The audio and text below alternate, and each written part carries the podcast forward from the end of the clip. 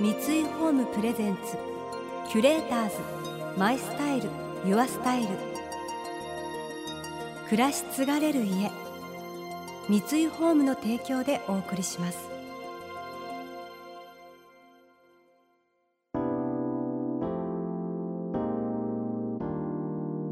溢れる情報の中で確かな審美眼を持つキュレーターたちがランデブー。今日のキュレーターズは時和貴子です。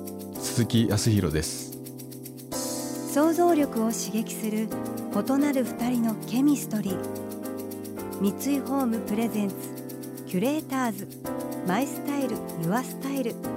ナビゲーターは田中れなです。今日のキュレーターズは女優の常盤貴子さんとアーティストの鈴木康弘さん数々の人気ドラマで主演を務めるほか CM や舞台ナレーションなど多岐にわたる活動をされている常盤さん。一方鈴木さんは日常の何気ない風景や身近なものからインスピレーションを受けた作品を発表し注目を集める現代アーティスト。今回常盤さんが5年にわたって新聞に連載したエッセイが「まばたきの思い出」という一冊の本になりました。その挿絵を手掛けたのが鈴木さん。鈴木さんの作品に惚れ込んだ常盤さんたっての願いで実現しました。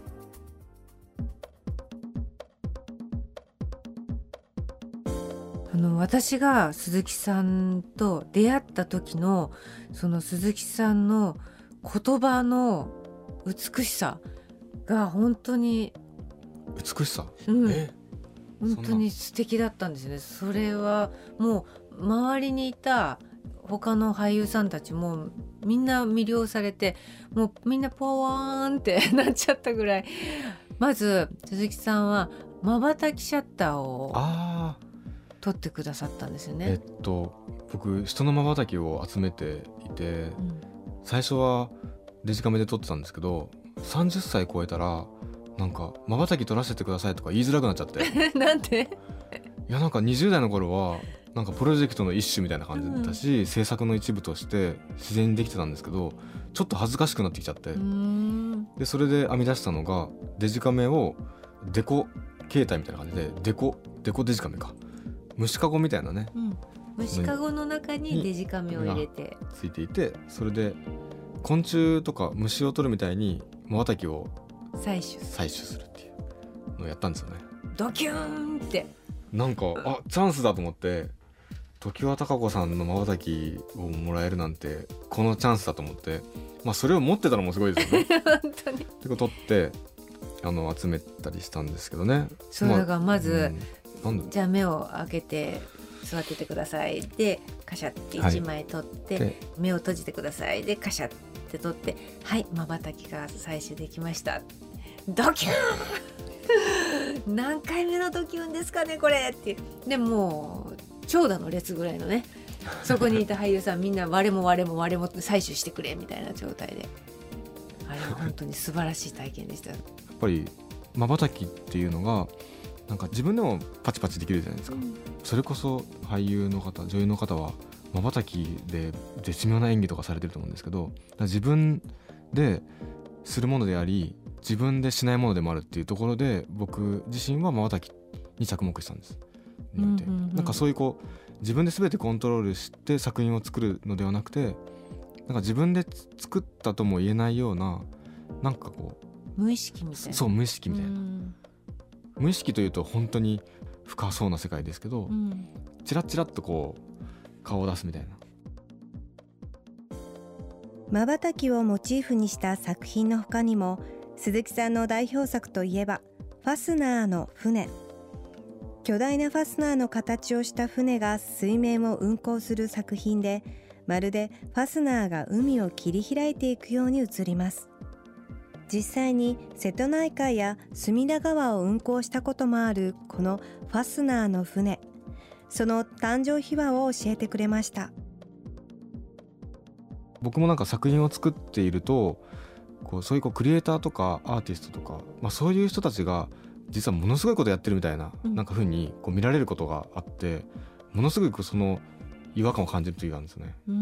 全然そうではなくて作ってる方はものすごくこう日常的だったりなんかそういうものが生まれてくるんです自然に。えこう予想を超えてポーンと出てくるみたいなところがあって、まあ、特に初期の頃はなんていうか自分が記憶力とかしっかりとしたあの論理的なついつまがあった考えとかがとても苦手だったので、まあ、勉強とかうん。苦手だったんですよね。うん。だからもう大学を卒業した時点で違う生き方をしようって結構はっきり思ってうん。見間違えたりとかもう勘違いとか聞き間違いとかなんかそういうところだったら自信があると思ったんですよ僕。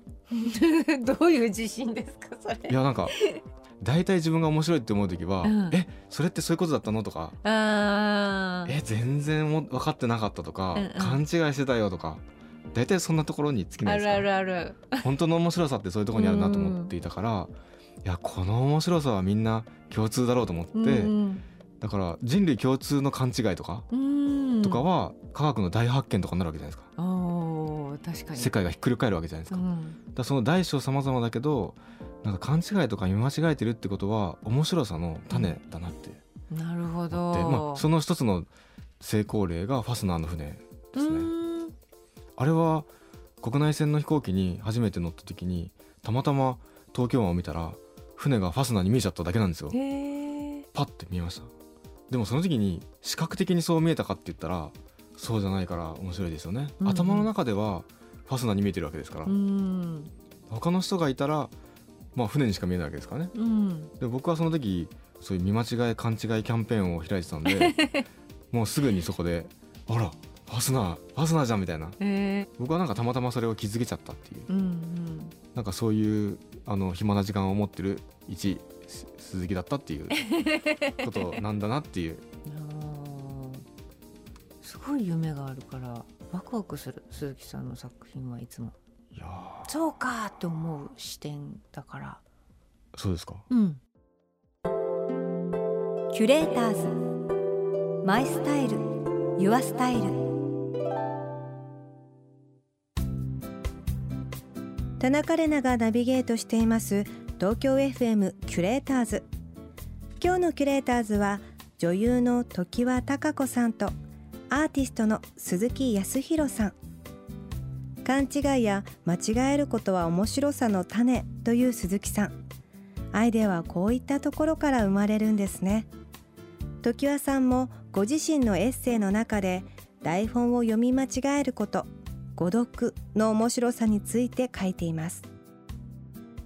常盤さんも、ね、誤読うん。台本？台本の話もとても興うん味深かったですね、孤独のすすめっていうタイトルで書いたやつなんですけど、私たちの仕事も台本に書かれてる通り演じることがまずベースとしはい。て一番大切なことなんだけど、だけどあのそれをいかに誤読するかっていうことも同時に求められていることでもあって誤読しなくてももちろんいいんですよ。はいもうしないことが本当は一番いいのかもしれないんだけど、誤読をした瞬間に一気にその役柄が人の想像を超えるというかスタッフが台本を読んでいる時に「え？こう来ないの？そういうふうにやると思わなかったんだけど」っていうものが広がっていく。でそれをいかにできるかっていうのがなんか面白さのポイントだったりもするから誤読するといいよねって誤読してさらにいいみたいな。うん。こっちの方が面白いみたいな。みんな、まあ、たまにたまに。あの直されることもあります。そういうことじゃないですって、はいはい。でもそれによって感謝していただけることもたまにある。まさかああいうふうに来ると思いませんでしたよみたいな単純に本当に普通に誤読しただけの時とかもあってはい。そういう時は本当にヒヤッとするんですけどあはいみたいな、は なるほど、い、なんか狙って誤読したりとかうん。見間違えても何にも面白くないっていうこともちょっとありまますよね、すあるあるある。台本読んだりあるいは演出家の意図みたいなこととか、まあ、言葉で当然来るわけですね、うん。ウィンクとかで指示しないですよね。うん。ウインクじゃ伝わらない。言葉で来るわけじゃなはいいですか、っていう。何ですかそれねなんかその理解力がその理解して自分の体にそれを反映させるってどどういうことなのかなって。これがさ不思議なことにそれも S に前書いたことあるけどそれが日本語じゃなくてもだんだんわかるようになってくるんですよ。これすごいの。謎。本当に。まあだから香港映画を撮ってる時に、はい。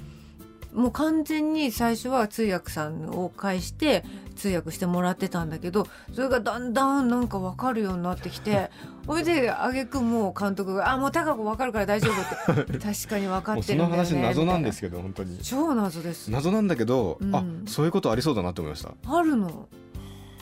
であの別のプライベートで遊びに行った中国の旅では中国語一言も喋れないのにはい。2時間ぐらいおじさんと大爆笑してたっていう 全部連載に書いてるけど。あれも謎だった。何が楽しかったんだろすごいですね。うさすがに思った私も。すごいなって。うん常盤さんすごいなって思うし人間ってすごいなって思うし なんかなんか日常で何気なくやってることが実はすごいことやってるみたいな。うん。キュレーターズ。マイスタイル。Your Style。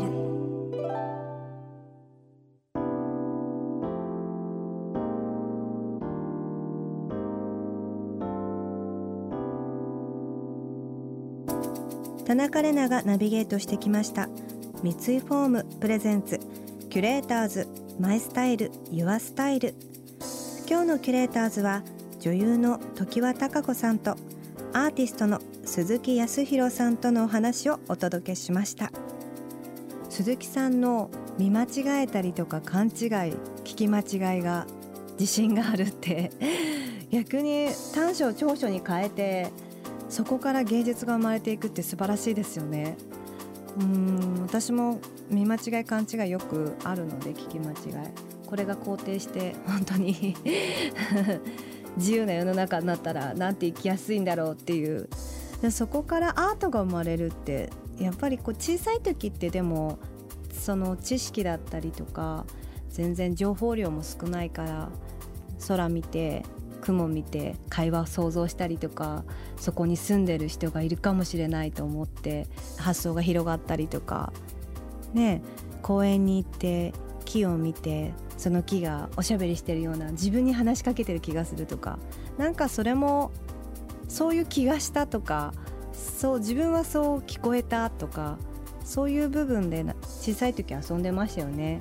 なかなか大人になるとやっぱ情報量も多いしそっちの方についこう気持ちが行きがちですけどなんだ勘違いしていいんだって思うとなんかワクワクしますね。日常がもっと楽しくなるような気がします。来週も引き続き常盤さんと鈴木さんをお迎えして仕事をする上で大切にしていることについてお聞きします。常盤さんのエッセイ「まばたきの思い出」は講談社より発売中です。この番組では感想やメッセージもお待ちしています。送ってくださった方には月替わりでプレゼントをご用意しています。今月は「いったらラーミのワイングラス」です。独特な個性を放ちながらも生活の中に溶け込む使いやすいデザインが魅力の「いったら」ラーミはそんな「いったら」から今年リリースされた新しいコレクションです。